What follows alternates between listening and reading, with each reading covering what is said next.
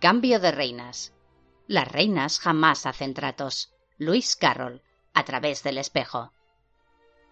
San Petersburgo, Rusia, otoño de 1791.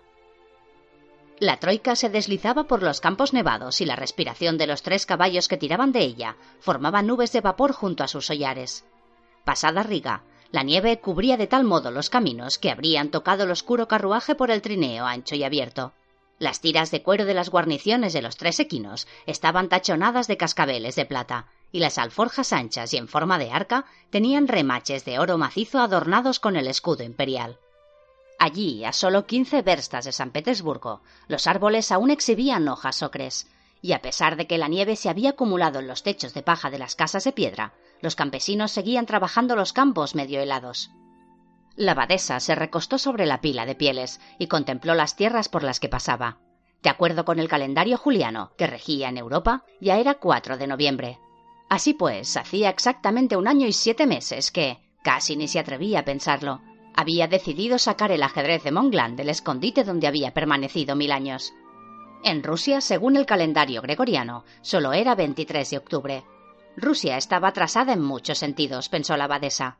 El país tenía un calendario, una religión y una cultura propios. El atuendo y las costumbres de los campesinos que veía a la vera del camino no habían cambiado desde hacía siglos. Los rostros de rasgos angulosos y ojos negros típicamente rusos que se volvían al paso del carruaje eran la expresión de un pueblo ignorante, sometido a supersticiones y ritos primitivos. Las manos nudosas aferraban los mismos azadones y acuchillaban la misma tierra helada que sus antepasados habían conocido hacía un milenio. A pesar de los ucases promulgados en los tiempos de Pedro I, aún llevaban largas la negra barba y la espesa melena, buena parte de la cual quedaba oculta bajo los jubones de piel de carnero. Las puertas de San Petersburgo se abrían en medio de las tierras nevadas. El cochero, ataviado con la librea blanca y los galones dorados de la Guardia Imperial, estaba de pie en la plataforma, con las piernas separadas y azuzaba los caballos. Al entrar en la ciudad, la abadesa vio cómo la nieve resplandecía en las altas cúpulas que se elevaban al otro lado del Neva. Los niños patinaban en el río helado, y pese a lo tardío de la fecha, a lo largo de la ribera aún se alzaban las pintorescas casetas de los vendedores ambulantes. Chuchos de varios pelajes ladraban al paso del trineo, y mocosos rubios con la cara sucia corrían junto a las cuchillas mendigando monedas. El cochero hizo restallar el látigo. Mientras cruzaban el río helado, la abadesa metió la mano en su bolso de viaje y acarició el paño bordado que llevaba. Cogió el rosario y rezó una Ave María. Sentía el peso de la responsabilidad que la aguardaba. Sobre ella, solo sobre ella, recaía la tarea de dejar en buenas manos esa potente fuerza, en unas manos que la protegerían de los codiciosos y los ambiciosos. La abadesa sabía muy bien que esa era su misión. Desde la cuna la habían escogido para ella, y toda su vida había guardado ese momento. Hoy, después de casi cincuenta años, volvería a ver a su amiga de la infancia, a quien hacía tanto tiempo había abierto su corazón, Recordó aquel día lejano y a la jovencita que tanto se parecía en espíritu a Valentín, rubia y frágil, una chiquilla de salud delicada con una faja correctora en la espalda, que a pesar de la enfermedad y la desesperación, se había impuesto una infancia feliz y sana. La pequeña Sofía de Anhalt Zerbst, la amiga a la que evocaba con cariño tan a menudo, a la que había escrito sus secretos casi todos los meses de su vida adulta.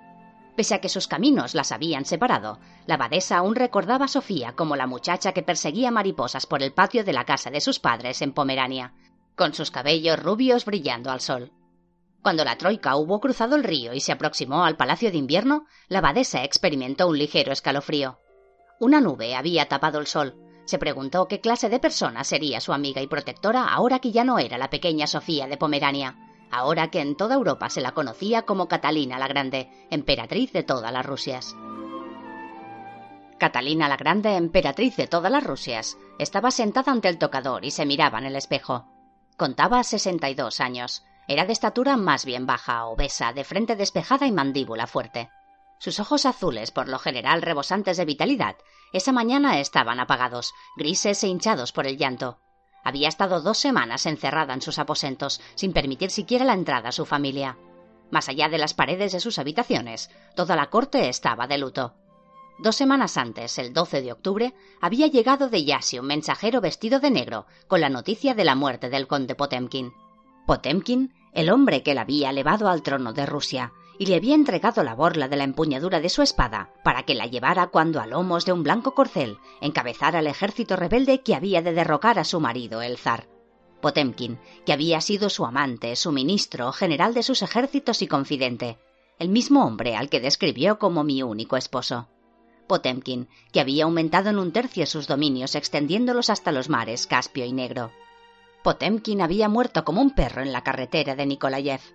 Murió por comer faisanes y perdices en exceso, por atiborrarse de deliciosos jamones crudos y de carnes en salazón, por beber sin medida cerveza y aguardiente de arándano.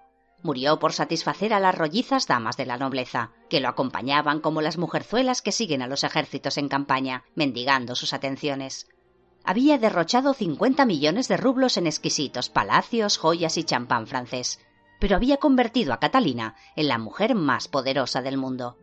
Las damas de honor de Catalina revoloteaban alrededor como mariposas silenciosas mientras le empolvaban el pelo y le ataban los cordones de los zapatos.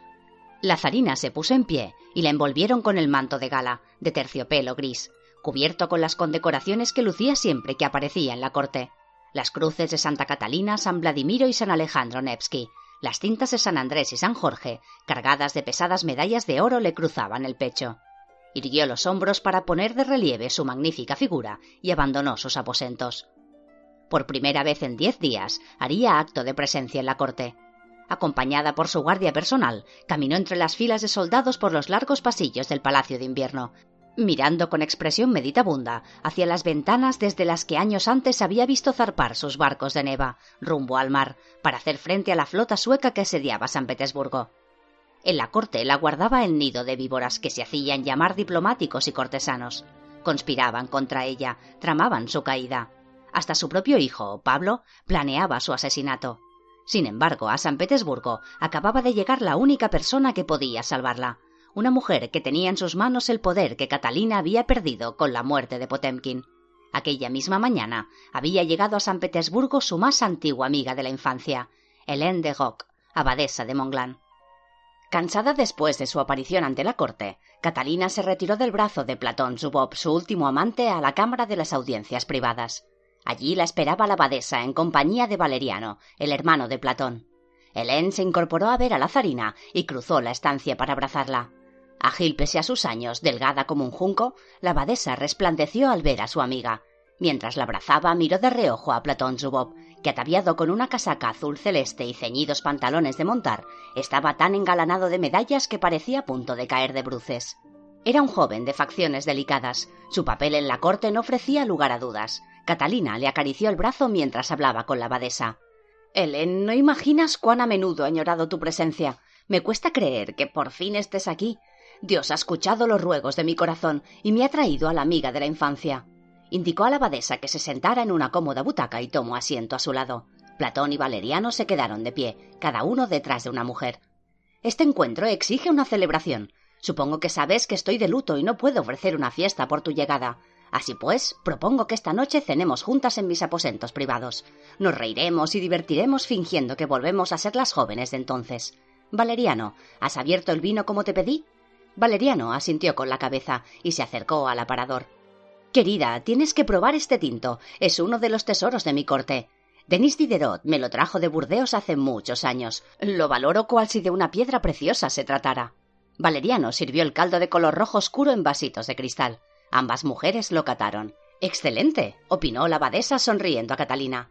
No obstante, mi querida Fiction, no hay vino que pueda compararse con el elixir que circula por mis viejos huesos al verte. Platón y Valeriano cruzaron una mirada de sorpresa por las confianzas que se tomaba la abadesa. De pequeña, la zarina, a quien al nacer pusieron el nombre de Sofía de Anhalt-Zerbst, había recibido el apodo de Fiction. Platón, dada su elevada posición, tenía el descaro de llamarla amante de mi corazón en la cama, pero en público siempre se refería a ella como vuestra majestad, tal como hacían los hijos de la propia Catalina. Sin embargo, la emperatriz no parecía haber reparado la osadía de su amiga francesa. Tienes que explicarme por qué decidiste quedarte tanto tiempo en Francia, dijo Catalina. Cuando clausuraste la abadía, abrigué la esperanza de que te trasladaras inmediatamente a Rusia. Mi corte se ha llenado de compatriotas tuyos expatriados, sobre todo desde que la turba apresó al monarca en Wagen cuando intentaba huir de Francia. Ahora su propio pueblo lo tiene prisionero. Francia es una hidra de mil doscientas cabezas, el estado de la anarquía. Esa nación de zapateros ha invertido el orden mismo de la naturaleza. La abadesa se sorprendió de que una soberana tan ilustrada y liberal se expresara de semejante manera. Aunque era indudable que Francia resultaba peligrosa, ¿acaso Catalina no era la misma Farina que había cultivado la amistad de los liberales Voltaire y Denis Diderot, defensores de la igualdad de clases y adversarios de la guerra territorial? Me resultó imposible venir de inmediato, dijo la abadesa en respuesta a la petición de Catalina. Me retuvo cierto asunto. Miró a Platón Zubob, que seguía en pie tras la silla de Catalina y le acariciaba el cuello. Salvo contigo, no debo hablar con nadie de esas cuestiones. Catalina la miró fijamente unos instantes y al cabo dijo con un tono ligero Valeriano, Platón Alexandrovich y tú podéis dejarnos a solas. Mi amada Alteza, dijo Platón Zubov y su voz sonó muy parecida a la de un crío lloriqueante. Paloma mía, no temas por mi seguridad, lo calmó Catalina acariciándole la mano que aún reposaba en su hombro. Helen y yo nos conocemos desde hace casi sesenta años. Nada pasará si nos dejas a solas unos minutos. ¿No es apuesto? preguntó Catalina la abadesa en cuanto los dos jóvenes abandonaron la cámara. Querida, sé que tú y yo no hemos elegido el mismo camino, pero espero que me comprendas si te digo que me siento como un insecto que se calienta las alas al sol después del frío invierno. Nada viva tanto la savia de un viejo árbol como las atenciones de un joven jardinero. La abadesa guardó silencio, mientras se preguntaba una vez más si su plan original era atinado. Después de todo, pese a que la correspondencia entre ambas había sido frecuente y entrañable, hacía muchos años que no veía a su amiga de la infancia. ¿Eran ciertos los rumores que circulaban? ¿Se podía confiar la tarea a esa mujer anciana llena de sensualidad y celosa de su propio poder? ¿Tanto te he escandalizado que has enmudecido? preguntó Catalina entre risas. Mi querida Sofía, creo que te encanta escandalizar, afirmó la abadesa. Sin duda recordarás que con solo cuatro años, al ser presentada en la corte del rey Federico Guillermo de Prusia, te negaste a besar el borde de su casaca. Le dije que el sastre le había dejado demasiado corta la chaqueta, exclamó Catalina y rió hasta que se le saltaron las lágrimas. Mi madre se puso furiosa. El rey le comentó que yo era demasiado audaz. La abadesa sonrió benévola a su amiga. ¿Recuerdas la ocasión en que el canónigo de Brunswick nos leyó la palma de la mano para predecirnos el futuro? preguntó con voz queda. En la tuya vio tres coronas. Lo recuerdo perfectamente. A partir de aquel día no me cupo la menor duda de que reinaría sobre un vasto imperio. Siempre he creído en las profecías que se avienen a mis propios deseos. Catalina sonrió. Su amiga, en cambio, estaba seria. ¿Recuerdas que vio el canónigo en la palma de mi mano? preguntó la abadesa. Catalina guardó silencio unos segundos antes de decir Lo recuerdo como si fuera ayer. Por ese motivo tenía tantos deseos de que llegaras. No puedes imaginar mi impaciencia al ver que tardabas tanto. Se interrumpió titubeante y por fin preguntó ¿Las. ¿las tienes? La abadesa metió las manos en los pliegues de su hábito para llegar a la gran faltriquera de piel que llevaba atada a la cintura. Sacó la pesada estatuilla de oro tachonada de piedras preciosas que representaba una figura vestida con una larga túnica y sentada en un pequeño pabellón con las colgaduras escorridas. Se la entregó a Catalina, que incrédula la cogió con las manos ahuecadas y la giró lentamente. La dama negra, susurró la abadesa, mientras estudiaba con atención la expresión de Catalina. La zarina cerró las manos sobre el trebejo de oro y piedras preciosas, se lo acercó al pecho y miró a la abadesa. ¿Y las otras piezas? Algo en su tono de voz puso en guardia la abadesa. Están a buen recaudo en un sitio donde no pueden hacer daño a nadie, respondió. Mi amada Helen, debemos reunirlas de inmediato. Ya conoces el poder de este ajedrez. En manos de un monarca benévolo nada será imposible gracias a estas piezas.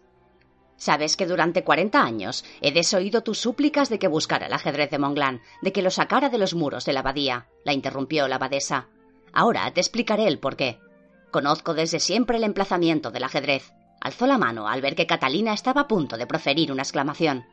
También sé desde siempre el peligro que supone sacarlo de su escondite. Semejante tentación solo podría confiarse a un santo. Y tú, mi querida Fitchen, no eres precisamente una santa.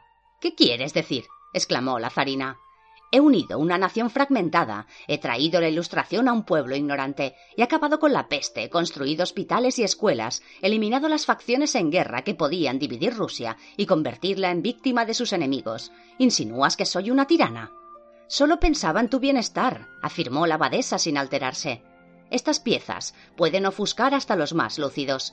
No olvides que el ajedrez de Monglán estuvo a punto de dividir el imperio franco. A la muerte de Carlomagno, sus hijos fueron a la guerra por estas piezas. No fue más que una escaramuza territorial, replicó Catalina. No entiendo qué relación hay entre ambas cuestiones. Solo la firmeza de la Iglesia católica en Europa Central ha mantenido en secreto durante tanto tiempo esta fuerza maligna. Cuando llegó la noticia de que Francia había aprobado una ley para confiscar los bienes de la Iglesia, supe que mis peores temores se hacían realidad. Cuando me enteré de que los soldados franceses se dirigían a Monglán, no tuve la menor duda. ¿Por qué Monglán? Estábamos lejos de París, escondidas en el corazón de las montañas. Cerca de la capital había abadías más ricas en las que sería más fácil obtener el botín. Pero no, buscaban el ajedrez. Me dediqué a hacer minuciosos cálculos para sacar el ajedrez de los muros de la abadía y dispersarlo por Europa de tal modo que en muchos años no pueda reunirse. ¿Lo has dispersado? vociferó la zarina. Se incorporó de un salto con el trebejo apretado contra el pecho y deambuló por la estancia como un animal enjaulado.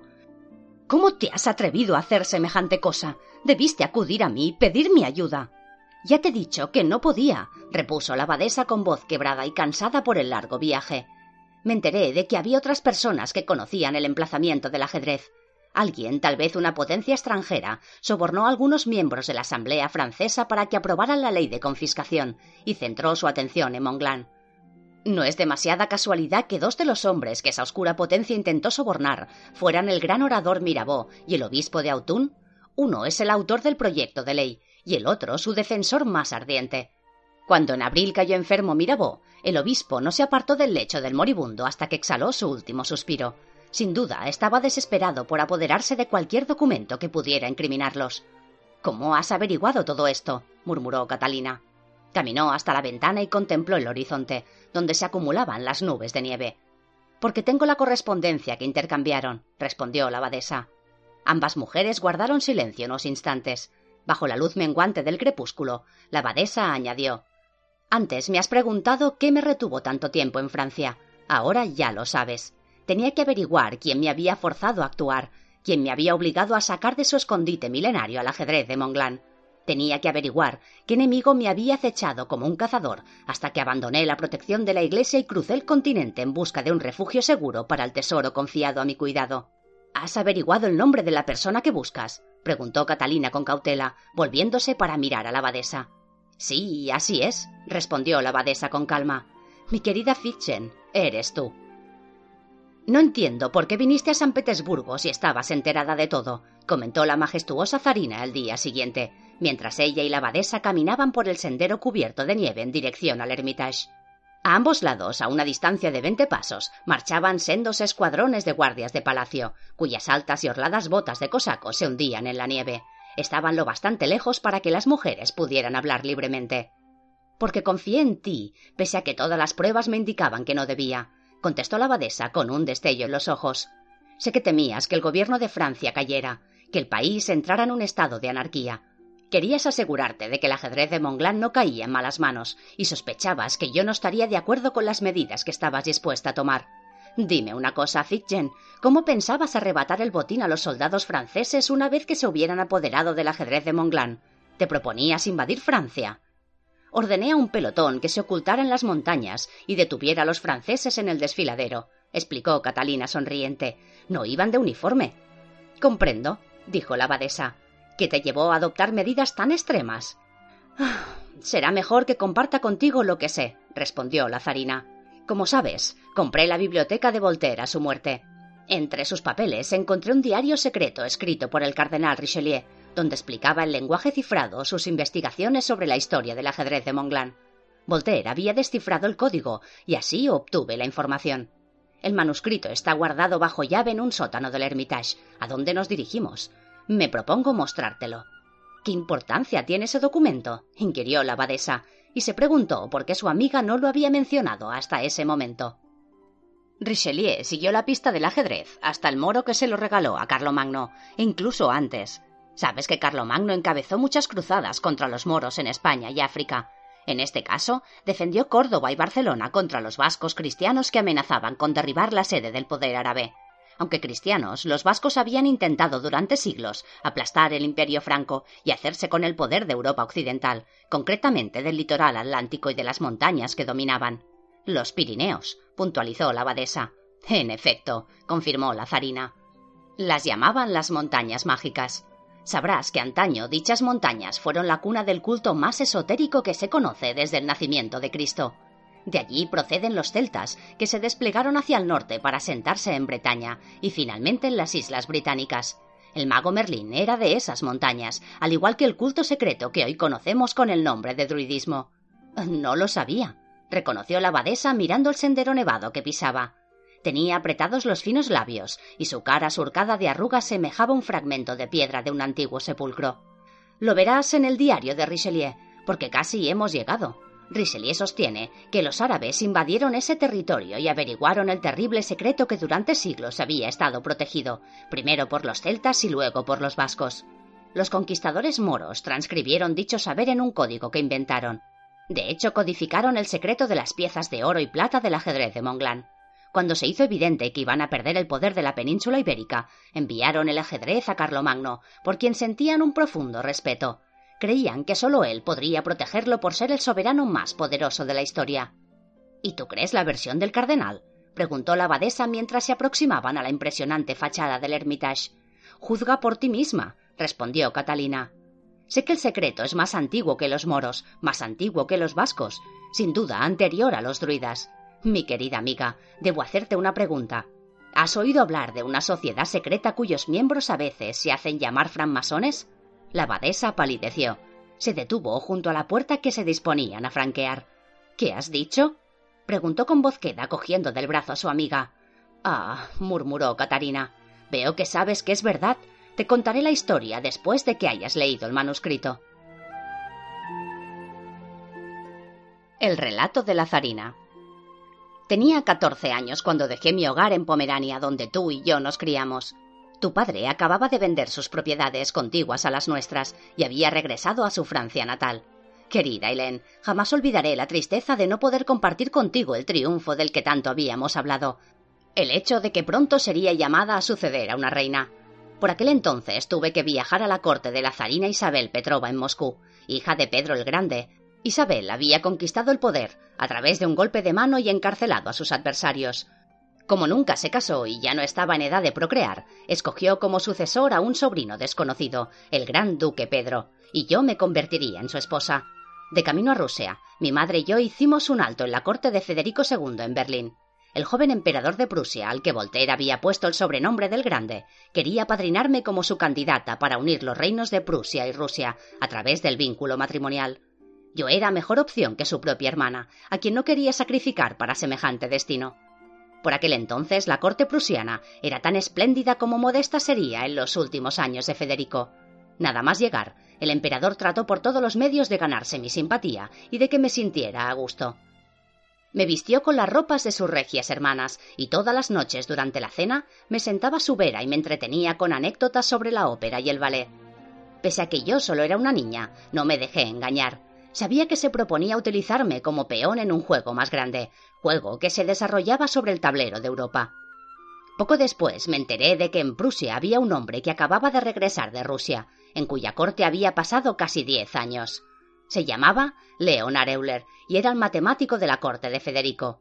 Osé solicitar una audiencia privada con él, convencida de que compartiría conmigo sus ideas sobre el país que pronto yo visitaría. No podía sospechar de que nuestro encuentro cambiaría el rumbo de mi vida. Mi primer encuentro con Euler se celebró en una pequeña antecámara de la Gran Corte de Berlín. Aquel hombre de gustos sencillos y mente genial aguardaba a la niña que pronto sería reina. Debimos de formar una extraña pareja. Estaba solo en la antecámara. Era un caballero alto, de aspecto delicado, grandes ojos oscuros y nariz prominente, cuyo cuello parecía una larga botella. Me miró bizqueando y explicó que había quedado ciego de un ojo por lo mucho que había observado el sol. Euler no solo era matemático, sino también astrónomo. No tengo por costumbre hablar, dijo. Vengo de un país donde el que habla lo ahorcan. Fue lo primero que supe de Rusia, y te aseguro que posteriormente me resultó muy útil. Me contó que la zarina Isabel Petrovna tenía quince mil vestidos y veinticinco mil pares de zapatos. Ante el menor desacuerdo con sus ministros, les arrojaba un zapato a la cabeza y los mandaba a la horca por puro capricho. Tenía una legión de amantes, y su afición al alcohol era aún más desaforada que sus costumbres sexuales. No aceptaba que se discrepara de sus opiniones. Una vez superada su reserva inicial, el doctor Euler pasaba mucho tiempo conmigo. Entre nosotros surgió un profundo cariño. Reconoció que deseaba que me quedara en la corte de Berlín para tomarme como discípula de matemáticas, campo en el que al parecer yo prometía. Por supuesto, era imposible. Euler llegó a admitir que no sentía demasiado afecto por su protector, el emperador Federico. Tenía un buen motivo, aparte del hecho de que Federico era incapaz de comprender los conceptos matemáticos. Euler me reveló la razón el último día de mi estancia en Berlín. Mi querida amiga, dijo aquella fatídica mañana en que fui al laboratorio para despedirme. Recuerdo que Euler estaba limpiando una lente con su pañuelo de seda, algo que solía hacer cuando analizaba un problema. En los últimos días os he observado con suma atención, y estoy persuadido de que puedo confiaros lo que voy a decir. Empero los dos corremos un gran peligro si mencionáis estas palabras a la ligera. Aseguré al doctor Euler que protegería con mi vida sus confidencias, y para mi sorpresa repuso que tal vez me viera obligada a hacerlo. Sois joven, carecéis de poder y sois mujer, afirmó. Por estos motivos, Federico os ha escogido como su instrumento para el enorme y oscuro imperio que es Rusia. Tal vez ignoréis que desde hace veinte años la gran nación ha estado gobernada exclusivamente por mujeres. Catalina I, viuda de Pedro el Grande, Ana Ivanova, hija de Iván, Ana de Mecklenburgo, regente de su hijo Iván VI, y ahora Isabel Petrovna, hija de Pedro. Si vos seguís esta poderosa tradición, correréis graves peligros. Escuché educadamente al caballero, aunque llegué a sospechar que el sol le había ofuscado algo más que la vista de un ojo. Hay una sociedad secreta cuyos miembros consideran que su misión en la vida consiste en modificar el curso de la civilización, me explicó. Estábamos en su laboratorio, rodeados de telescopios, microscopios y viejos libros repartidos por las mesas de caoba y cubiertos por pilas desordenadas de papeles. El sabio prosiguió. Aunque esos hombres afirman ser científicos y arquitectos, en realidad son místicos. Os diré todo cuanto sé de ellos porque tal vez pueda serviros de gran ayuda. Corría el año 1271, cuando el príncipe Eduardo de Inglaterra, hijo de Enrique III, navegaba por la costa del norte de África para combatir en las cruzadas. Desembarcó en Acre, ciudad antiquísima cercana a Jerusalén. Apenas sabemos qué hizo en esas tierras, salvo que participó en varias batallas y se reunió con los grandes caudillos musulmanes. Al año siguiente fue llamado a Inglaterra a la muerte de su padre. Apenas llegó, fue coronado como Eduardo I. Lo demás se sabe por los libros de historia. Lo que no se sabe es que Eduardo volvió de África con algo. ¿Con qué? Me moría de curiosidad. Con un gran secreto, un secreto que se remonta a los albores de la civilización, respondió Euler. Pero no adelantemos acontecimientos. A su regreso, Eduardo creó en Inglaterra una sociedad formada por hombres que al parecer compartían su secreto. Aunque no sabemos casi nada de ellos, hasta cierto punto podemos seguir sus movimientos. Sabemos que después de la dominación de los escoceses, dicha sociedad se extendió a Escocia y durante una temporada permaneció inactiva. Cuando a principios de este siglo los jacobitas huyeron de Escocia, trasladaron a Francia la sociedad y sus doctrinas. El gran escritor francés Montesquieu fue adoctrinado en las enseñanzas de la cofradía durante una estancia en Inglaterra, y con su apoyo en 1734 se creó la Loge de Sciences en París, Cuatro años después, antes de convertirse en soberano de Prusia, nuestro Federico el Grande se inició en la sociedad secreta en Brunswick. Ese mismo año, el Papa Clemente XII publicó una bula en la que se condenaba el movimiento, que para entonces se había extendido por Italia, Prusia, Austria y los Países Bajos, por no hablar de Francia. A esas alturas la sociedad era tan fuerte que el Parlamento de la Católica Francia se negó a aceptar la bula papal. ¿Por qué me contáis todo esto? pregunté al doctor Euler. Aunque comprendiera los fines con que sueñan esos hombres, que tienen que ver conmigo, ¿qué puedo hacer? Aspiro a grandes cosas, pero no soy más que una niña. Por lo que sé sobre sus objetivos, esos hombres pueden vencer al mundo si nadie los derrota, susurró Euler. Vos sois ahora una niña, en efecto, pero pronto os convertiréis en la esposa del próximo zar de Rusia, el primer soberano varón en dos décadas. Debéis escuchar mis palabras, grabarlas en vuestra mente. Me cogió del brazo. Unas veces se hacen llamar hermandad de los francmasones y otras rosacruces o masones. Sea cual sea el nombre que adoptan, tienen algo en común. Su origen está en el norte de África. Cuando el príncipe Eduardo creó la sociedad en suelo occidental, la denominaron Orden de los Arquitectos de África. Creen que sus antepasados eran los arquitectos de antiguas civilizaciones, que cortaron y colocaron las piedras de las pirámides de Egipto, construyeron los jardines colgantes de Babilonia, y así como la torre y las puertas de Babel conocían los misterios de la antigüedad, Sin embargo, yo estoy convencido de que fueron arquitectos de algo más, de algo más reciente y acaso más poderoso que cualquier. Euler se interrumpió y me miró de un modo que nunca olvidaré. Me da miedo aún hoy, cerca de medio siglo después, como si hubiese ocurrido hace unos minutos. Lo veo con aterradora intensidad incluso en sueños, y me parece notar su aliento sobre la nuca cuando se inclinó para susurrarme al oído. Estoy convencido de que fueron los artífices del ajedrez de Monglán y de que se consideran sus legítimos herederos. Cuando Catalina concluyó el relato, la abadesa y ella permanecieron en silencio en la gran biblioteca del Hermitage, a la que habían llevado el manuscrito de Voltaire. Había una inmensa mesa, y estanterías de nueve metros de alto llenas de libros cubrían las paredes. Catalina observó a la abadesa como el gato vigila al ratón. La abadesa miraba por las amplias ventanas que daban al jardín, donde el escuadrón de la Guardia Imperial movía los pies y se echaba el aliento en las manos para protegerse del frío aire matinal. Mi difunto marido era partidario de Federico el Grande de Prusia, añadió Catalina en voz baja, pero solía vestir uniforme prusiano en la corte de San Petersburgo, la noche de bodas, desplegó soldaditos prusianos sobre el tálamo y me obligó a pasar revista a las tropas. Cuando Federico introdujo en Prusia la orden de los masones, Pedro se unió al movimiento y empeñó su vida en apoyarlo. ¿Por eso derrocaste a tu esposo, lo encarcelaste y organizaste su asesinato? comentó la abadesa. Era un fanático peligroso, reconoció Catalina, pero no tuve nada que ver con su muerte. Seis años después, en 1768, Federico creyó en Silesia la gran logía de arquitectos africanos. El rey Gustavo de Suecia se sumó, y pese a los esfuerzos de María Teresa por echar de Austria esa gentuza, su hijo José II también se unió a la sociedad. Cuando me enteré de dichos acontecimientos, mandé traer a Rusia a mi amigo el doctor Euler. Para entonces el anciano matemático estaba totalmente ciego, pero no había perdido su clarividencia. A la muerte de Voltaire, Euler me presionó para que comprara su biblioteca, pues contenía importantes documentos con los que soñaba Federico el Grande. Cuando por fin logré trasladarla a San Petersburgo, encontré esto. Lo he guardado para mostrártelo. La zarina extrajo un pergamino del manuscrito de Voltaire y se lo entregó a la abadesa, que lo desplegó con sumo cuidado. Federico, príncipe regente de Prusia, se lo había enviado a Voltaire y estaba fechado en el mismo año en que aquel ingresó en la orden de los masones. Monsieur, Nada deseo más que poseer todos vuestros escritos. Si entre vuestros manuscritos hay alguno que deseáis ocultar de los ojos del público, me comprometo a guardarlo en el más profundo secreto. La abadesa alzó la cabeza con expresión distraída, dobló lentamente la carta y se la devolvió a Catalina, que la guardó en su escondite. ¿No está claro a qué se refiere el diario del cardenal Richelieu descifrado por Voltaire? preguntó la zarina.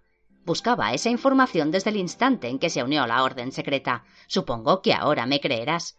Catalina cogió el último tomo encuadernado de piel y lo ojeó hasta llegar casi al final. Leyó en voz alta las palabras que la abadesa ya había grabado en su mente, las mismas que el cardenal Richelieu, muerto hacía tanto tiempo, se había esforzado denodadamente por escribir con un código que solo él conocía. Pues al fin he averiguado que el secreto descubierto en la antigua Babilonia, el secreto transmitido a los imperios persa e indio y conocido únicamente por unos pocos elegidos, era en realidad el secreto del ajedrez de Monglán. Este secreto, como el sagrado nombre de Dios, jamás debe representarse mediante ninguna escritura. Secreto tan poderoso que ha provocado el ocaso de civilizaciones y la muerte de reyes, no debe comunicarse jamás a nadie, salvo a los iniciados de las órdenes sagradas, a hombres que hayan superado las pruebas y prestado juramento. Este saber es tan terrible que solo puede confiarse a las más altas jerarquías de la élite. Estoy convencido de que el secreto se convirtió en una fórmula, y que dicha fórmula fue el motivo del declive de reinos a lo largo de los siglos, reinos que en el presente solo aparecen como leyendas en nuestra historia.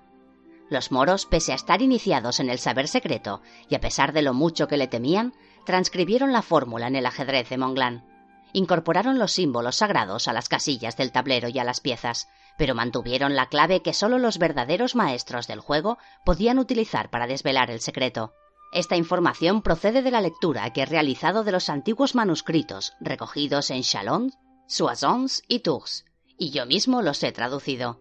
Que Dios se apiade de nuestras almas. Ecce signum. Armand Jean Dupleix, duque de Richelieu y vicario de Lucan, Poitou y París, cardenal de Roma, primer ministro de Francia. Anno Domini 1642. Según sus memorias, el cardenal de Hierro pensaba viajar pronto al obispado de Monglán. añadió Catalina cuando terminó la lectura. Pero, como sabes, murió en diciembre de aquel año, después de sofocar la insurrección del Rosellón. Podemos dudar de que estaba enterado de la existencia de estas sociedades secretas o de que pretendía apoderarse del ajedrez de Monglan antes de que cayera en manos de otro. El objetivo de todos sus actos era el poder, porque iba a cambiar a tan provecta edad. Mi querida Fitgen, estás en lo cierto, reconoció la abadesa con una leve sonrisa, que no permitía entrever la inquietud que se había desatado en su interior al oír esas palabras. Pero esos hombres han muerto. Quizá buscaron en vida, pero no encontraron nada. No me dirás que temes a los fantasmas de los difuntos. Los fantasmas pueden levantarse de sus tumbas, exclamó Catalina. Hace quince años, las colonias británicas de América se libraron del yugo del imperio. ¿Quiénes participaron? Hombres apellidados Washington, Jefferson, Franklin, todos masones. Hoy el rey de Francia está en las mazmorras y su corona está a punto de rodar con su cabeza. ¿Quiénes están detrás de todo esto? Lafayette, Condorcet, Danton, Demolin, Brissot, Sieyès y los hermanos del monarca, incluido el duque de Orleans, masones todos ellos. No es más que una coincidencia, comenzó a decir la abadesa, pero Catalina la interrumpió. También es una coincidencia de que todos los hombres que intenté utilizar para que se aprobara la ley de confiscación, el único que aceptó mis condiciones fue ni más ni menos que Mirabeau, miembro de la masonería. Claro que ignoraba que yo pensaba arrebatarle el tesoro en cuanto aceptara mi soborno. ¿El obispo de Autun se negó? preguntó la abadesa con una sonrisa, mirando a su amiga por encima de las abultadas carpetas. ¿Qué motivos esgrimió? La cifra que solicitó a cambio de colaborar conmigo era exorbitante, respondió la zarina malhumorada, y se puso en pie. Ese hombre sabía más de lo que estaba dispuesto a decirme. ¿Sabías que los miembros de la asamblea apodan a Tailerán el gato de Angora? Ronronea pero saca las uñas. No confío en él. ¿Confías en un hombre al que puedes sobornar y desconfías de aquel que no se deja tentar? preguntó la abadesa. Mirando a su amiga con tristeza, se recogió el hábito y se levantó. Se volvió como si tuviera intención de marcharse.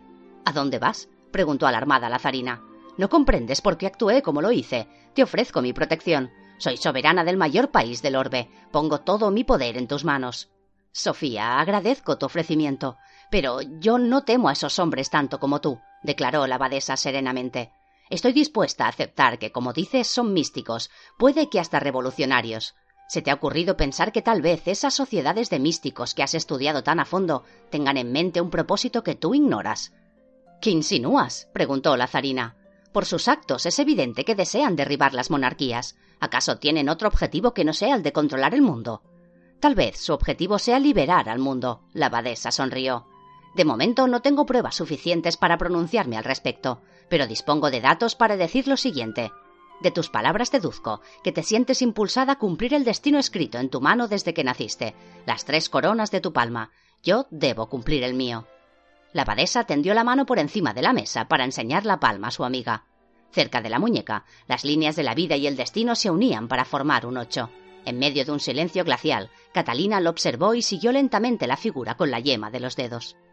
Deseas brindarme tu protección, pero a mí me protege un poder superior al tuyo, explicó la abadesa con calma. Lo sabía, exclamó Catalina con voz ronca y apartó la mano de su amiga.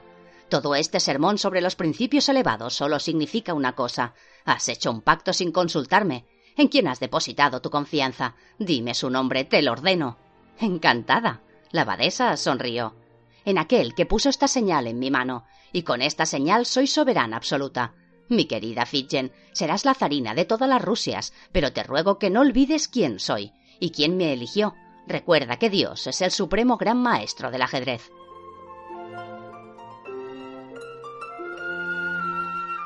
La rueda de caballero. El rey Arturo tuvo el sueño maravilloso que a continuación se relata. Parecía estar sentado sobre un cojín, en una silla sujeta a una rueda, y sobre ella se hallaba el rey Arturo con la vestimenta de oro más rica. Súbitamente, el rey quedó boca abajo a causa de un giro de la rueda, cayó entre las serpientes y cada bestia lo sujetó de una extremidad. Entonces el rey gritó ¡Socorro! mientras dormía en su lecho.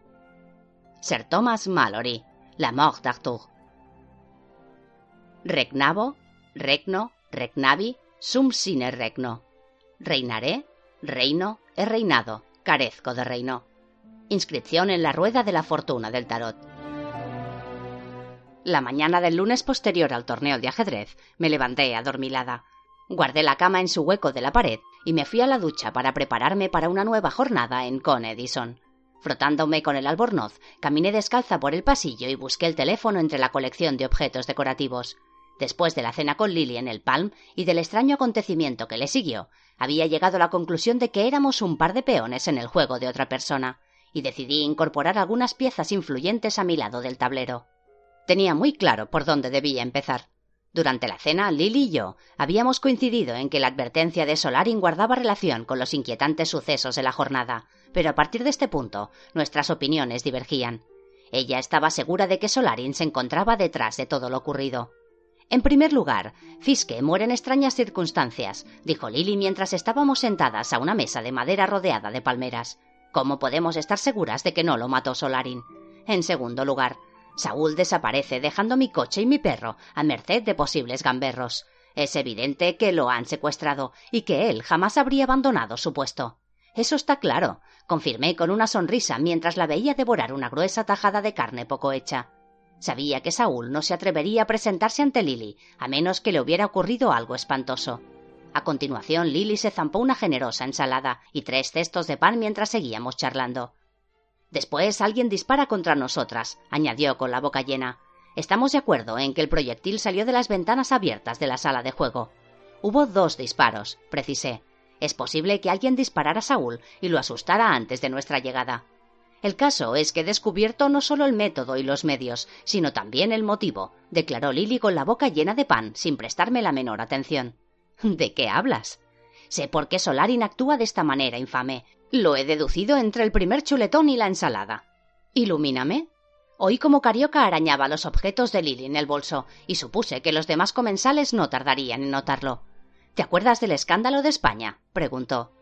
Me devané los sesos intentando recordar cuando obligaron a Solarin a regresar a Rusia hace algunos años? Lily asintió. Añadí, ¿me lo contaste tú? Tuvo que ver con una fórmula, dijo Lily. Verás, Solarin abandonó muy pronto el ajedrez competitivo. Solo participaba en torneos muy de tarde en tarde. Aunque ya era un gran maestro, había estudiado física, profesión con la que se gana la vida.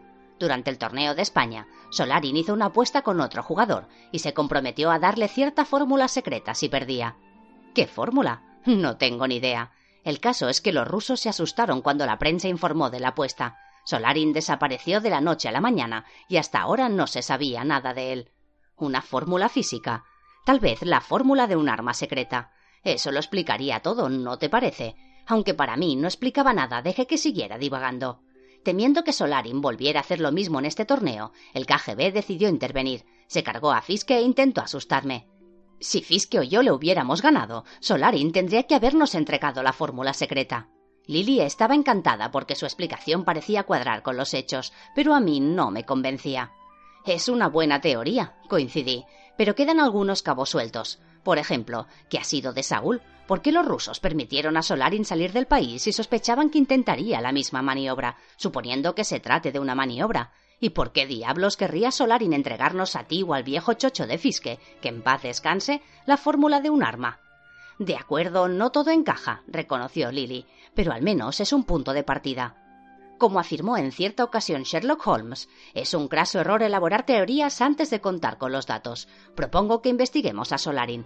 De todas maneras, sigo pensando que deberíamos presentar una denuncia. Al fin y al cabo, dos orificios de bala demuestran nuestras sospechas.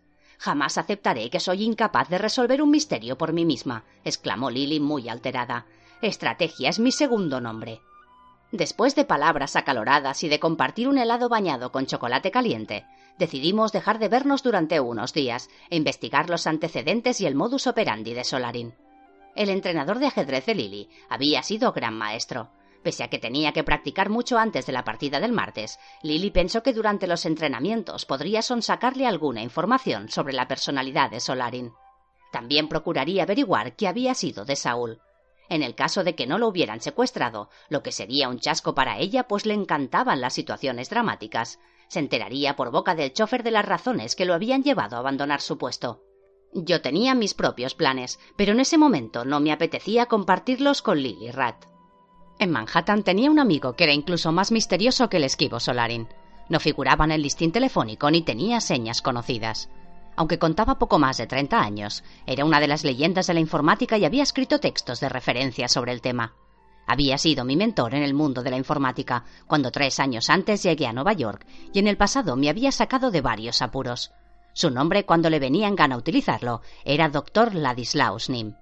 Nim no solo era un genio de la informática, sino también un experto en ajedrez. Se había enfrentado a Reshevsky y a Fischer, y había hecho un buen papel. Sin embargo, destacaba sobre todo por sus vastísimos conocimientos sobre el juego, motivo por el cual yo quería encontrarlo. Sabía de memoria todas las partidas de la historia del Campeonato Mundial de Ajedrez. Era una enciclopedia ambulante en lo concerniente a las vidas de los grandes maestros. Cuando se proponía ser encantador, hacía las delicias de cualquiera contando durante horas anécdotas sobre la historia del ajedrez. Estaba segura de que él lograría entrelazar los hilos de la trama que yo creía tener en mis manos. Solo necesitaba dar con él. Pero querer encontrarlo y conseguirlo eran cosas muy distintas. Su servicio de mensajes telefónicos hacía que el KGB y la CIA parecieran meros cotillas. Cuando llamabas, los telefonistas ni siquiera reconocían saber quién era Nim, y yo llevaba semanas intentando dar con él. Había intentado localizarlo para despedirme de él cuando supe que me iba al extranjero, pero ahora necesitaba ponerme en contacto con él, no solo por mi pacto con Lily Rat, sino porque tenía la certeza de que aquellos acontecimientos aparentemente inconexos, la muerte de Fiske, la advertencia de Solarin y la desaparición de Saúl, estaban relacionados, estaban relacionados conmigo. Lo sabía porque a medianoche, cuando me separé de Lily en el Palm, decidí iniciar la investigación. En lugar de volver a casa, tomé un taxi hasta el Fifth Avenue Hotel para enfrentarme a la pitonisa que tres meses antes me había hecho la misma advertencia que Solarin esa tarde. Aunque la advertencia del ruso se había visto inmediatamente acompañada de pruebas contundentes, ambos se habían expresado en términos muy semejantes, lo que me parecía demasiada casualidad. Quería encontrar una explicación. Por eso necesitaba hablar con la pitonisa de inmediato, sin más tardanza. Pues bien, en el Fifth Avenue Hotel no había ninguna pitonisa. Hablé durante más de media hora con el encargado del bar, que llevaba quince años empleado allí, y me aseguró una y otra vez que en ese establecimiento nunca había trabajado una pitonisa, ni siquiera en Nochevieja. La mujer que había sabido que yo acudiría al hotel en Nochevieja, que había esperado a que Harry me telefoneara al centro de datos, que me había dicho la Buenaventura, que había empleado las mismas palabras que Solarin tres meses después, la mujer que incluso conocía mi fecha de nacimiento, lisa y llanamente, nunca había existido. Claro que había existido. Contaba con tres testigos oculares para demostrarlo. Pero a esas alturas, hasta mi propio testimonio se tornaba sospechoso a mis oídos. Así pues, el lunes por la mañana, mientras el pelo mojado me empapaba el albornoz, desenterré el teléfono y por enésima vez intenté comunicar con Nim. Esta vez me aguardaba una buena sorpresa. Cuando llamé a su servicio, en la línea apareció un mensaje grabado por la compañía telefónica de Nueva York, en el que explicaban que el número había cambiado por otro con prefijo de Brooklyn. Marqué el que me indicaban, sorprendida de que Nim hubiese optado por un nuevo servicio. Al fin y al cabo, yo era una de las tres personas que tenían el honor de conocer el número antiguo. Al parecer, todas las precauciones eran pocas. Recibí la segunda sorpresa cuando el servicio de mensajes contestó a mi llamada. Rockaway Greens Hall, dijo la mujer que respondió. Quería hablar con el doctor Nim. Me temo que aquí no hay nadie con ese nombre, repuso con suma educación. El trato era amable en comparación con las desagradables negativas que solía recibir del antiguo servicio de mensajes de Nim. Sin embargo, las sorpresas no habían acabado. Quiero hablar con el doctor Nim, con el doctor Ladislaus Nim, repetí. El servicio de información de Manhattan me ha dado este número. ¿Es un nombre de hombre? preguntó la mujer conteniendo el aliento. Sí, respondí con cierta impaciencia. ¿Puedo dejarle un mensaje? Es muy importante que me ponga en contacto con él. Señora, dijo la mujer cuya voz había adoptado un tono frío. Está hablando con un convento de carmelitas. Alguien le ha gastado una broma. Y colgó. Sabía que a Nim le gustaba aislarse, pero eso era demasiado. Presa de una furia incontrolable, decidí mover cielo y tierra para encontrarlo de una vez por todas. Vi que iba a llegar tarde al trabajo, de modo que cogí el secador y empecé a secarme el pelo, mientras caminaba de un extremo a otro de la sala pensando qué podía hacer. Por fin se me ocurrió una idea. Hacía varios años, Nim había instalado buena parte del sistema informático de la Bolsa de Nueva York. Seguramente quienes usaban esos ordenadores lo conocían. Hasta era posible que Nim pasara de vez en cuando por allí para contemplar su obra. Telefoneé al director de personal. El doctor Nim, dijo. Jamás lo he oído nombrar. ¿Está segura de que ha trabajado aquí? Llevo tres años en la bolsa y nunca he oído ese nombre. Ah, muy bien, ya estoy hasta el gorro, dije fuera de mis casillas. Quiero hablar con el presidente. Dígame quién es. La Bolsa de Nueva York no tiene presidente, me informó con un tono burlón. Mierda. ¿Y qué tiene entonces? vociferé. Alguien tiene que dirigir las cosas. Contamos con un síndico, respondió molesto y me dio su nombre. Perfecto. Le ruego que me pase con él. De acuerdo, señora. Supongo que sabe lo que hace. Claro que lo sabía. La secretaria del síndico fue muy atenta, y supe que iba por buen camino por la forma en que sorteó mis preguntas. ¿El doctor Nim? preguntó con voz viejecita. No, no creo. Nunca he oído ese nombre. En este momento el síndico se encuentra en el extranjero. ¿Quiere dejarle un mensaje? Sí, espeté. Era lo máximo que podía esperar, como sabía de mi prolongada experiencia con el hombre misterioso. Si tiene noticias del doctor Nim, dígale por favor que la señorita Bellis espera su llamada en el convento de Rockaway Greens. Dígale también que si por la noche no he sabido nada de él, me veré obligada a pronunciar los votos. Di mis números de teléfono a la pobre y desconcertada mujer y nos despedimos. Pensé que Nim se lo tendría merecido si el mensaje pasaba por las manos de varios retoños de la bolsa de Nueva York antes de llegar a las suyas. Me encantaría ver cómo salía de ese aprieto. Tras lograr cuanto había podido en tan ardua tarea, me puse el traje de pantalón rojo para pasar el día en Con Edison. Revolví en el armario buscando un par de zapatos y solté unos cuantos tacos al ver que Carioca había mordido la mitad y desmanejado el resto. Por fin encontré dos zapatos del mismo par. Me puse el abrigo y salí a desayunar. Como a Lily me costaba afrontar ciertas cosas con el estómago vacío, y una de ellas era con Edison. La Galette era el bistró francés local y estaba a media manzana de mi casa, en el Tudor Palace. Tenía manteles a cuadros y macetas con geranios. Las ventanas traseras daban al edificio de las Naciones Unidas. Pedí zumo de naranja, café solo y pastel de ciruelas pasas. En cuanto me sirvieron, abrí la cartera y saqué algunas notas que había tomado la noche anterior antes de acostarme. Creía que era posible sacar algo en claro siguiendo la cronología de los acontecimientos. Solarin tenía una fórmula secreta y decidieron llevárselo una temporada a Rusia. Hacía quince años que Fiske no participaba en una competición ajedrecística. Solarin me había hecho una advertencia y empleado el mismo lenguaje que la pitonisa a la que yo había consultado tres meses antes. Solarin y Fiske tuvieron un altercado durante la partida y decidieron solicitar una interrupción. Lily sospechaba que Fiske hacía trampa. Este apareció muerto en extrañas circunstancias. Había dos orificios de bala en el coche de Lily. El primer disparo se había efectuado antes de nuestra llegada y el segundo en nuestra presencia. Por último, tanto Saúl como la pitonisa se habían esfumado. Aunque nada parecía encajar, eran numerosas las pistas que indicaban que todo estaba relacionado. Sabía que la probabilidad aleatoria de tantas coincidencias era nula. Había terminado la primera taza de café y comido la mitad del pastel de ciruelas pasas cuando lo vi. Estaba contemplando las enormes ventanas de cristal del edificio de Naciones Unidas cuando algo me llamó la atención. Un hombre vestido de blanco, de la cabeza a los pies, con un chándal con capucha y una bufanda subida hasta la nariz, pasó por la calle empujando una bicicleta. Lo observé anonadada, con el vaso de zumo de naranja a mitad de camino hacia mi boca. El hombre descendió por la empinada escalera de caracol, flanqueada por muros de piedra que conduce a la plaza situada frente a la ONU. Solté el vaso y me levanté de un salto. Dejé sobre la mesa el importe de la consumición y guardé las notas en la cartera, cogí el abrigo y salí a toda prisa. Los escalones de piedra cubiertos por una capa de hielo y sal común estaban resbaladizos y bajé corriendo por ellos mientras me ponía el abrigo e intentaba cerrar la cartera. El hombre de la bicicleta estaba a punto de desaparecer en la esquina. Al meter el brazo en una manga, el alto tacón de mi zapato patinó en el hielo, se partió y yo caí de rodillas dos peldaños más abajo. Sobre mi cabeza, grabada en el muro de piedra, había una cita de Isaías. Y convertirán sus espadas en rejas de arado y sus lanzas en hoces. No alzará espada nación contra nación, ni se adiestrarán más para la guerra. ¡Qué mala suerte! Me incorporé y me quité el hielo de las rodillas. A Isaías le quedaban muchas cosas por aprender acerca de los hombres y las naciones. Desde hacía más de cinco milenios en nuestro planeta no pasaba un solo día sin conflictos bélicos. Los manifestantes en contra de la guerra de Vietnam ya se habían congregado en la plaza. Me abrí paso entre ellos mientras agitaban sus carteles con el símbolo de la paz. Me encantaría verles convertir un misil balístico en una reja de arado. Cojeando a causa del tacón roto, doblé en la esquina y cambié a lo largo del costado del Instituto de Investigación de Sistemas IBM. El hombre me llevaba cien metros de ventaja. Ahora pedaleaba en la bicicleta. Llegó al paso peatonal de la plaza de la ONU y se detuvo ante el semáforo en rojo. Eché a correr por la acera, con los ojos llorosos a causa del frío, intentando abrocharme el abrigo y cerrar la cartera mientras el viento glacial me azotaba.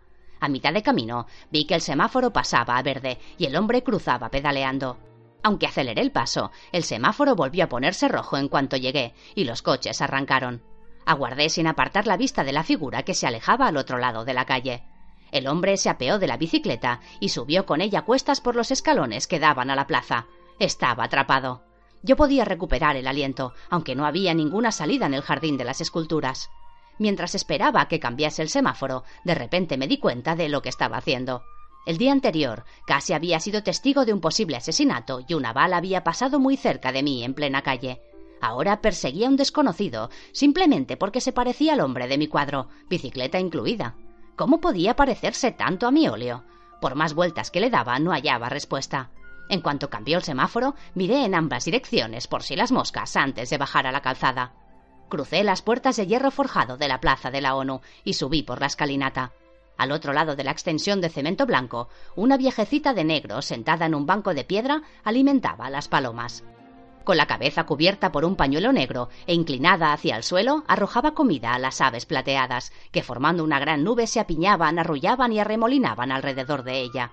A su lado se encontraba el hombre de la bicicleta. Al verlos no supe qué hacer. Estaban hablando. La anciana se volvió, miró en mi dirección y le comentó algo. El hombre asintió sin mirar atrás, dio media vuelta con una mano sobre el manillar y bajó rápidamente por la escalera del otro lado, hacia el río. Me armé de valor y corrí tras él. Las palomas alzaron el vuelo y apenas me permitieron ver. Me encaminé hacia la escalera cubriéndome la cabeza con un brazo, mientras las aves revoloteaban en torno a mí. Al pie de las escaleras, de cara al río, se alzaba un imponente campesino de bronce donado por los soviéticos. Martillaba su espada para convertirla en una reja de arado. En la otra orilla del helado East River se veía el gran letrero de Pepsi Cola de Queens, entre el humo que arrojaban los hornos. A mi izquierda se extendía el jardín, cuyo amplio césped vadeado de árboles estaba cubierto de nieve. Ni una sola pisada perturbaba la nívea superficie. Junto al río discurría un sendero de grava, separado del jardín por una hilera de árboles podados y más pequeños. No había nadie a la vista. ¿Dónde se había metido? El jardín no tenía salida. Me di la vuelta y subí de nuevo a la plaza. La anciana también había desaparecido, pero atisbé una figura que entraba por la puerta de los visitantes, junto a la cual estaba su bicicleta. Mientras corría hacia allí, me preguntó cómo se las había ingeniado para pasar a mi lado. Dentro solo había un guardia que charlaba con la joven recepcionista, sentada tras el mostrador ovalado. Disculpen, acaba de entrar un hombre con un chándal blanco. Oh, no me he fijado, respondió el guardia molesto por la interrupción. Si ustedes quisieran ocultarse, ¿dónde se meterían? Ahora eran todo oídos. Ambos me observaron como si fuera una terrorista. Me apresuré a añadir me refiero a que si quisieran estar a solas y disfrutar de un poco de intimidad. Los delegados van a la sala de meditación, respondió el guardia. Es un sitio muy tranquilo. Está por ahí. Señaló una puerta situada al otro lado del amplio suelo de mármol, de cuadros rosa y gris, como las casillas del ajedrez. Junto a la puerta había una vidrera verde azulada de chagal. Les di las gracias y eché a andar. Cuando entré en la sala de meditación, la puerta se cerró a mis espaldas sin el menor ruido. Era una estancia larga y oscura que semejaba una cripta. Junto a la puerta había varias hileras de bancos pequeños, con los que estuve a punto de tropezar en la penumbra. En el centro se alzaba una losa en forma de féretro, sobre la que caía un fino haz de luz que atravesaba toda su superficie. Reinaba un silencio absoluto. Noté que se me dilataban las pupilas para adaptarse a la penumbra. Me senté en un banco, cuya madera crujió, Dejé la cartera en el suelo y contemplé la losa. Suspendida en el aire como un monolito que flotara en el espacio sideral, daba la impresión de que temblaba misteriosamente. El efecto que producía era tranquilizador, casi hipnótico. La puerta se abrió a mis espaldas sin hacer ruido y dejó pasar un torrente de luz antes de cerrarse. Me volví muy lentamente, como en cámara lenta. No grites, susurró una voz detrás de mí. No te haré daño. Te ruego que guardes silencio. El corazón se me aceleró cuando reconocí la voz. Me levanté de un salto y di media vuelta, poniéndome de espaldas a la losa. A la tenue luz de la estancia vi a Solarin, en cuyos ojos verdes se reflejaba la losa. Me había levantado tan bruscamente que me mareé, de modo que me apoyé contra la losa. Solarin me miraba impertérrito. Llevaba el mismo pantalón gris que el día anterior y una chaqueta oscura de piel que lo hacía parecer aún más pálido de lo que yo recordaba. Siéntate, murmuró. Aquí, a mi lado, solo dispongo de unos minutos. Las piernas me flaqueaban. Tomé asiento sin abrir la boca. Ayer intenté avisarte, pero no me hiciste caso. Ahora sabes que te dije la verdad. Si no queréis acabar como fisques, será mejor que Lily Rat y tú os mantengáis apartadas de este torneo. Entonces no crees que se haya suicidado, susurré. No digas tonterías. Le partió el cuello un especialista. Yo fui la última persona que lo vio con vida. Dos minutos después estaba muerto y habían desaparecido varios objetos. Tal vez lo mataste tú, lo interrumpí. Solarin sonrió. Su sonrisa era tan deslumbradora que transformó por completo sus facciones. Se inclinó hacia mí y me puso las manos sobre los hombros. Noté que sus dedos transmitían una gran calidez. Te ruego que me escuches con atención, pues corro un gran peligro al arriesgarme a que nos vean juntos. Yo no disparé al coche de tu amiga, pero la desaparición del chofer no es una mera casualidad. Me quedé estupefacta. Lily y yo habíamos acordado que no se lo contaríamos a nadie. ¿Cómo se habría enterado Solarin si no tenía nada que ver? ¿Sabes qué le ha pasado a Saúl? ¿Sabes quién disparó? Aún tenía las manos sobre mis hombros. Me las apretó mientras volvía a dedicarme su cálida y maravillosa sonrisa. Cuando sonreía parecía un niño. No se equivocaban con respecto a ti, comentó con voz queda. Eres la persona. ¿Quién es? Sabes cosas que no me dices, repliqué irritada. Me haces una advertencia, pero no me dices de que debo protegerme. ¿Conoces a la pitonisa? Solarin apartó las manos de mis hombros y volvió a ponerse la máscara. Me di cuenta de que yo estaba tentando a la suerte, pero ahora no podía detenerme. Sí, la conoces, proseguí. ¿Y quién es el hombre de la bicicleta? Has tenido que verlo si me has seguido. ¿Por qué me haces advertencias y al mismo tiempo me ocultas información? ¿Qué quieres? ¿Qué tiene que ver todo esto conmigo? Me interrumpí para recobrar el aliento y miré a Solarin, que me observaba atentamente. No sé qué decirte, repuso en voz baja, y por primera vez percibí indicios de acento eslavo en su manera formal y entrecortada de pronunciar el inglés. Si te dijera algo, tu situación sería aún más comprometida. Solo te pido que me creas, aunque he arriesgado mucho para hablar contigo. Con gran sorpresa por mi parte, me acarició el pelo como si yo fuera una cría. Mantente al margen del torneo de ajedrez. No confíes en nadie. Aunque tienes amigos influyentes de tu lado, no sabes a qué estás jugando. ¿De qué lado? pregunté. Yo no juego a nada. Claro que sí, dijo él, y me miró con infinita ternura, como si deseara abrazarme. Estás jugando una partida de ajedrez, pero no te preocupes, porque yo soy maestro en este juego y estoy de tu lado. Se puso en pie y yo lo seguí aturdida hasta la puerta. Entonces se pegó a la pared y aguzó el oído como si esperara que alguien fuera a entrar violentamente. Luego se volvió hacia mí. Yo estaba perpleja. Se llevó una mano al interior de la chaqueta y con un movimiento de la cabeza me indicó que saliera. Entreví un arma que empuñaba. Tragué saliva y franqueé velozmente la puerta sin mirar atrás. El vestíbulo estaba inundado por la cegadora luz invernal que entraba por las paredes de cristal. Me dirigí deprisa a la salida. Arrebujada en el abrigo, crucé la plaza ancha y helada y bajé corriendo por las escaleras hacia Lee River Drive. Descendía por la calle protegiéndome del viento glacial, cuando me detuve en seco ante las puertas de la entrada de delegados. Me había olvidado la cartera en la sala de meditación. No solo guardaba en ella los libros de la biblioteca, sino también las notas sobre los acontecimientos del día anterior. Fantástico. Solo me faltaba que Solarin encontrara esos papeles y creyera que estaba investigando su pasado mucho más a fondo de lo que suponía. Y eso era, desde luego, lo que me proponía. Me tildé de idiota y girando sobre el tacón roto, emprendí el regreso a la plaza de la ONU. Entré en el vestíbulo. La recepcionista estaba atendiendo un visitante. No vi al guardia. Me convencí de que el miedo a regresar sola a la sala de meditación era absurdo. Mi vista abarcaba hasta la escalera de caracol, y era evidente que no había nadie. Crucé con paso decidido el vestíbulo y miré por encima del hombro al llegar a la vidrera de Chagal. Abrí la puerta de la sala de meditación y eché un vistazo. Mis ojos tardaron unos segundos en acostumbrarse a la penumbra. Entonces vi que las cosas no estaban como las había dejado. Solarin había desaparecido al igual que mi cartera, y en la losa, boca arriba, descansaba un cadáver. Me quedé junto a la puerta muerta de miedo.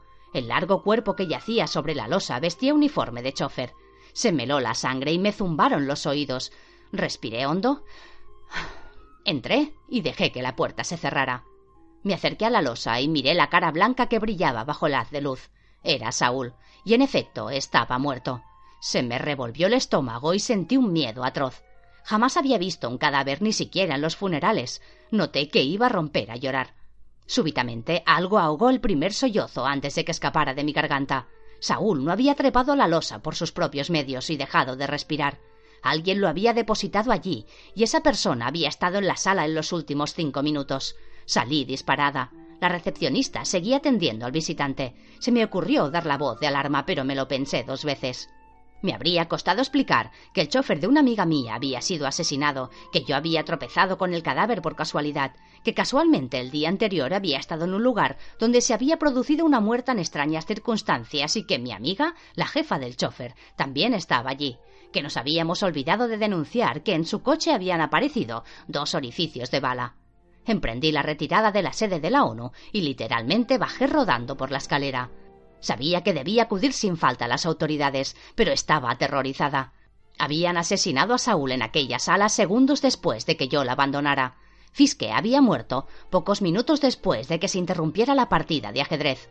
En ambos casos, las víctimas se encontraban en lugares públicos, cerca de otras personas. En ambos casos, Solarin había estado presente. Y tenía un arma, ¿no? Y había estado presente en los dos sucesos. Así que estábamos jugando. Muy bien. Entonces descubriría las reglas del juego por mi cuenta. Mientras recorría la calle helada rumbo a mi cálido y seguro despacho, noté que aparte del miedo y la estupefacción se apoderaba de mí una firme determinación. Tenía que romper el misterioso velo que envolvía el juego, conocer las reglas y a los jugadores, y debía hacerlo sin demora, pues las jugadas ocurrían peligrosamente cerca. Ignoraba que a treinta manzanas estaba a punto de tener lugar una jugada que modificaría el curso de mi vida. Brodsky está furioso, informó Gogol con nerviosismo. Al ver que Solarin franqueaba la entrada, se había levantado de la mullida y cómoda butaca en la que tomaba el té en el vestíbulo del Algorquín. ¿Dónde has estado? preguntó Gogol pálido como un fantasma. Tomando el aire, respondió Solarin con calma. Te recuerdo que no estamos en la Unión Soviética. En Nueva York la gente sale a caminar cuando se le antoja sin informar a las autoridades. ¿Acaso Brodsky temía que desertara? Gogol permaneció serio cuando Solarin sonrió. Está enfadado, reconoció. Miró nervioso alrededor, pero no había nadie, con excepción de una anciana que tomaba el té en el otro extremo. Esta mañana, Germanol nos ha comunicado que el torneo se pospone indefinidamente hasta que investiguen a fondo la muerte de Fiske. Tenía el cuello roto. Ya lo sé, dijo Solarin, y cogió a Gogol del brazo para llevarlo hacia la mesa en la que se enfriaba el té. Le indicó que se sentara y terminara la infusión. Vi el cadáver, ¿lo has olvidado? Ese es el problema, repuso Gogol. Estuviste a solas con él justo antes del accidente. Este asunto tiene muy mal cariz. No debimos llamar la atención. Si abren una investigación, sin duda lo primero que harán será interrogarte. Deja que yo me preocupe de esas cosas, aconsejó Solarin. Gogol cogió un terrón de azúcar, lo sujetó entre los dientes y bebió el té a través de él mientras meditaba. La anciana se acercaba renqueando hacia la mesa que ocupaban. Vestía de negro y se movía con dificultad, con ayuda de un bastón. Gogol la miró. Por favor, dijo la anciana. No me han servido sacarina con el té y no puedo tomar azúcar. Caballeros, ¿serían tan amables de darme una bolsita de sacarina? Por supuesto, respondió Solarin. Abrió el azucarero de la bandeja de Gogol, sacó varias bolsitas de color rosa y se las entregó a la anciana. Esta le dio las gracias y se alejó. Oh, no. exclamó Gogol mirando hacia los ascensores. Brodsky avanzaba por el vestíbulo sorteando mesas de té y sillas floreadas. Me pidió que subiera contigo en cuanto regresaras, susurró a Solarin. Se puso en pie y estuvo a punto de volcar la bandeja. Solarin siguió sentado. Brodsky era un individuo alto y musculoso, con el rostro atezado. Parecía un ejecutivo europeo con su traje de rayas azul marino y su corbata de seda sargada. Se acercó con paso enérgico a la mesa, como si se presentara en una reunión de negocios. Se detuvo ante Solarin y le ofreció la mano. Este se la estrechó sin levantarse. Brodsky tomó asiento. He tenido que informar al secretario de tu desaparición, dijo. No he desaparecido, salí a dar un paseo. Ha sido de compras, ¿eh? dedujo Brodsky. Esa cartera es muy bonita. ¿Dónde la has comprado? Tocó la cartera que reposaba en el suelo junto a Solarin. Gogol ni siquiera la había visto. Piel italiana, lo ideal para un ajedrecista soviético, comentó con sorna. ¿Te molesta que la mire por dentro? Solarin se encogió de hombros. Brodsky se colocó la cartera entre las rodillas, la abrió y se dedicó a revolver el contenido. A propósito, ¿quién era la mujer que abandonó vuestra mesa justo cuando llegué? Una anciana que necesitaba sacarina, respondió Gogol. No debía de estar muy desesperada, murmuró Brodsky mientras hojeaba los papeles, porque se largó en cuanto llegué. Gogol echó un vistazo a la mesa que ocupaba la anciana dama. Esta se había marchado, pero el servicio de té permanecía allí. Brodsky metió los papeles en la cartera y se la devolvió a Solarin. Miró a Gogol y suspiró. Ah, Gogol, eres un imbécil, comentó con el mismo tono que si hablara del tiempo. Es la tercera vez que nuestro incomparable gran maestro logra despistarte. La primera cuando interrogó a Fiske poco antes que lo asesinaran. La segunda, cuando salió a buscar esta cartera, que ahora solo contiene un sujetapapeles, varios blogs para estrenar y dos libros sobre la industria petrolera. Es evidente que ha sacado todo lo de valor. Y ahora, en tus mismas narices, ha pasado una nota a un agente. Gogol se puso rojo como un tomate y dejó la taza de té. Te aseguro que. No me asegures nada, lo interrumpió Brodsky en tono cortante. Se volvió hacia Solarin para añadir. El secretario ha dicho que si no establecemos contacto en 24 horas pedirán que regresemos a Rusia. No puede arriesgarse a que nos quedemos sin tapadera si se anula el torneo. Quedaría muy mal decir que nos quedamos en Nueva York para comprar carteras italianas de segunda mano, añadió con sorna. Gran maestro, tienes 24 horas para conseguir la información. Solarin le miró a los ojos y sonrió fríamente. Mi querido Brodsky, puedes informar al secretario de que ya hemos establecido contacto.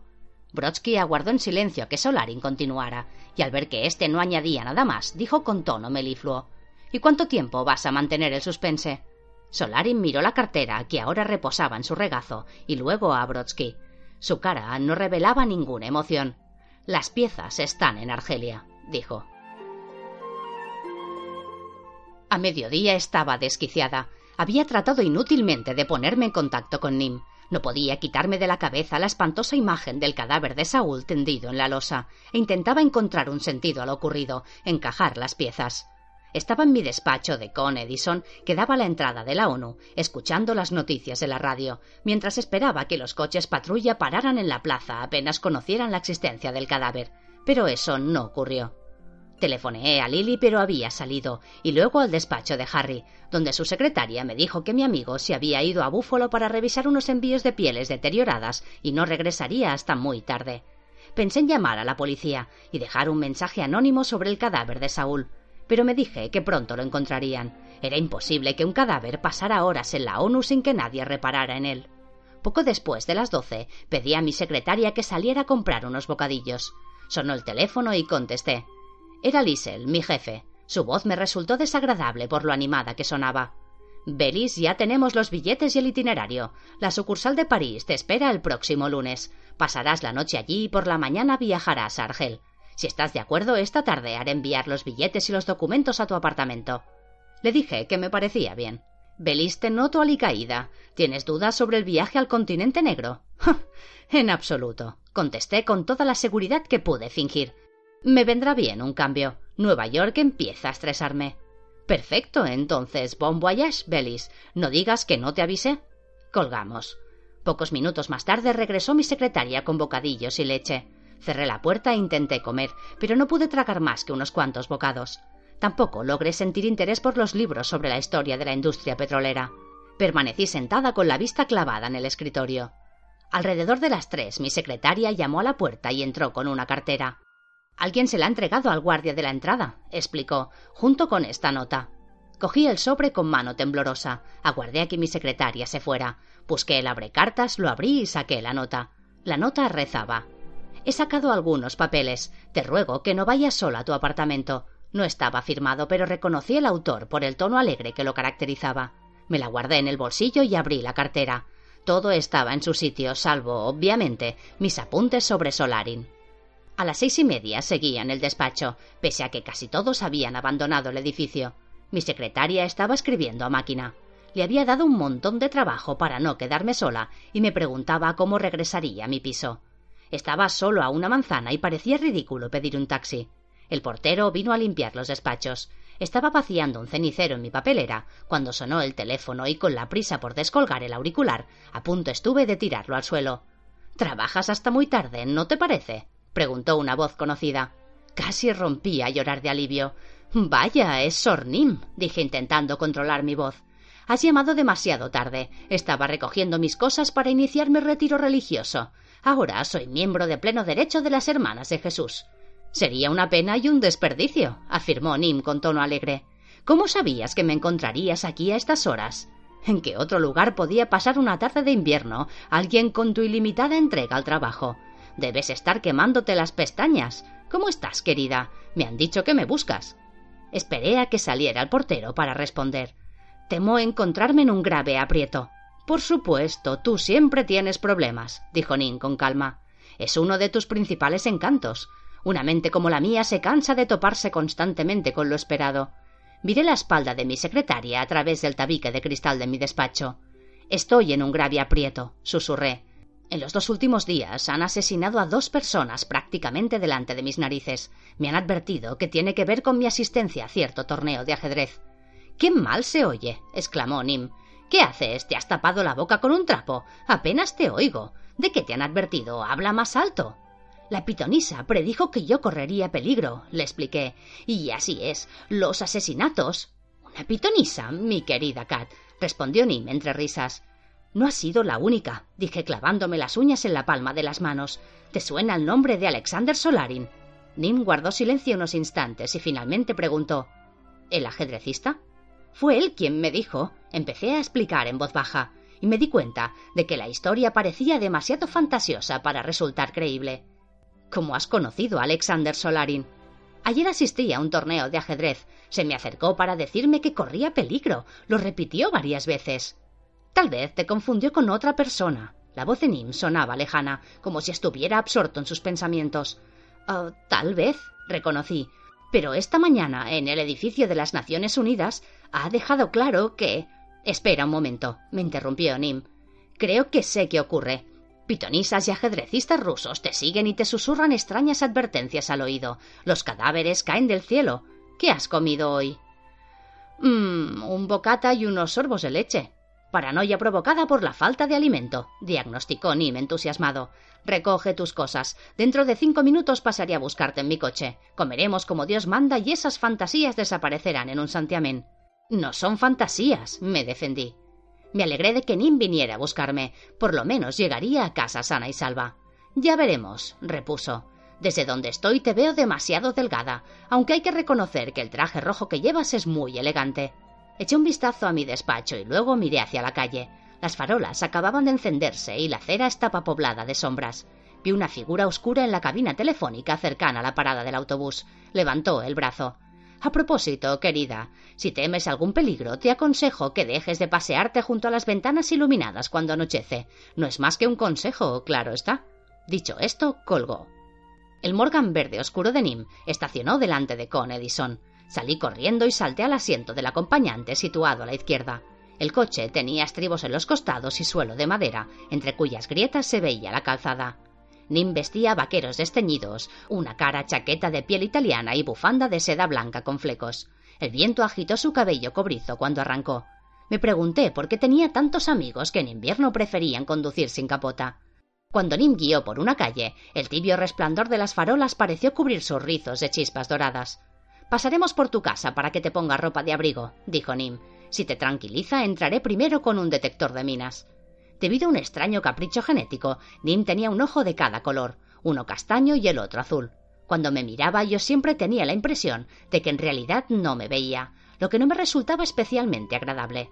Paramos delante de mi casa. Nim se apeó y saludó a Boswell al tiempo que le ponía en la mano un billete de veinte dólares. Mi buen amigo, solo tardaremos unos minutos, dijo. Puede vigilar el coche mientras tanto. Es una reliquia familiar.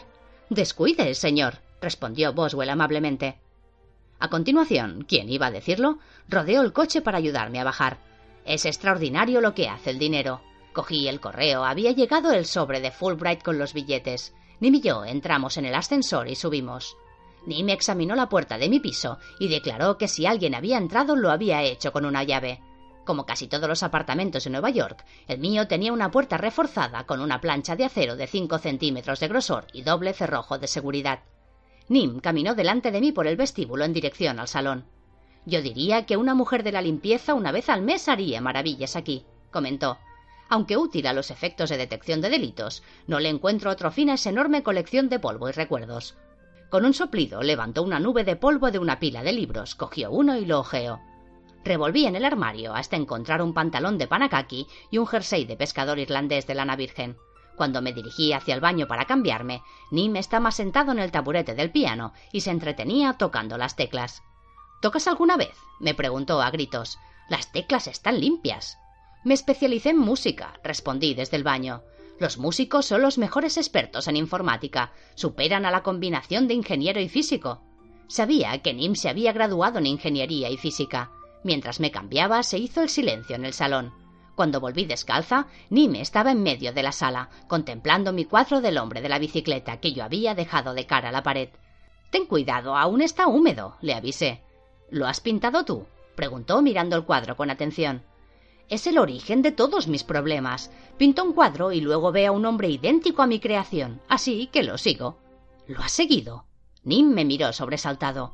Me senté en el taburete del piano y empecé a narrarle la historia, comenzando por la llegada de Lily con Carioca. ¿De verdad había ocurrido el día anterior? Esta vez Nim no me interrumpió. De vez en cuando echaba un vistazo al cuadro y volvía a mirarme.